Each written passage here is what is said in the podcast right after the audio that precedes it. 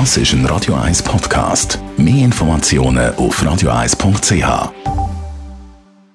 Netto, das Radio 1 Wirtschaftsmagazin für Konsumentinnen und Konsumenten. Mit dem Hannes Dickelmann. Der Google-Mutterkonzern Alphabet hat den Börsenwert von einer Billion US-Dollar überschritten, also 1000 Milliarden Dollar.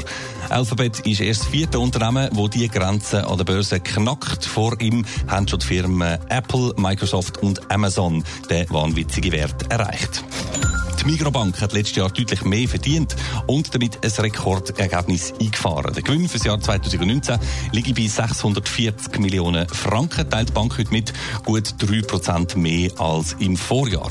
Eingeschenkt hat gemäss Mitteilung vor allem das Zinsgeschäft mit einem Plus von über 4%, gefolgt vom Handel und dem Kommissionsgeschäft.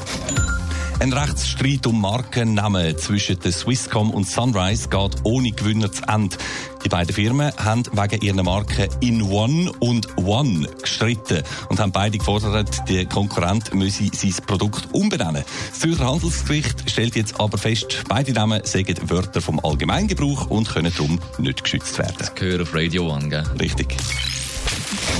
Gelobte Land, Investorenparadies äh, China, hat viele Anleger und Geschäftsleute auf der ganzen Welt lange Jahre Dollarzeichen in die Augen steigen Jetzt aber schwächelt der chinesische Drache, Hannes Dickelmann. Ja, die chinesische Wirtschaft ist 2019 so langsam gewachsen wie schon seit fast 30 Jahren nicht mehr, erfahrt man heute Morgen. Andere Länder kommt zwar bei dem äh, jüngsten Wert immer noch das Augenwasser, um 6,1 Prozent, nämlich hat die Volkswirtschaft im Reich von der Mitte letztes Jahr zugelegt. Aber eben für chinesische Verhältnisse ist das wenig. Noch im Jahr voran hat es 6,6 Prozent plus gegeben. Und gerade weil China als Schwellenland laut Experten grossen Nachholbedarf hat, ist ein starkes Wachstum nötig, um den Schwung zu erhalten und zum Arbeitsplatz zu schaffen. Wo hapert es denn bei den Chinesen? Laut Kommentatoren sind es vor allem hausgemachte Probleme, die zum kleineren Wachstum geführt haben. Überschuldete Staatsfirmen zum Beispiel oder auch lokale Regierungen, die in den letzten Jahren über ihre Verhältnisse gelebt haben. Langfristig ist China außerdem ein Problem. Letztes Jahr hat das Land die tiefste Geburtenrate seit Jahrzehnten ausgewiesen.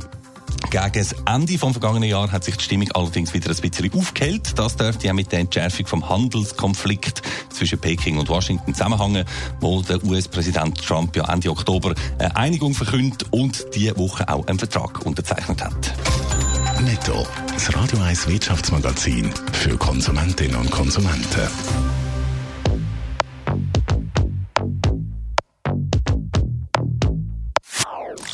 Das ist ein Radio 1 Podcast. Mehr Informationen auf radio1.ch.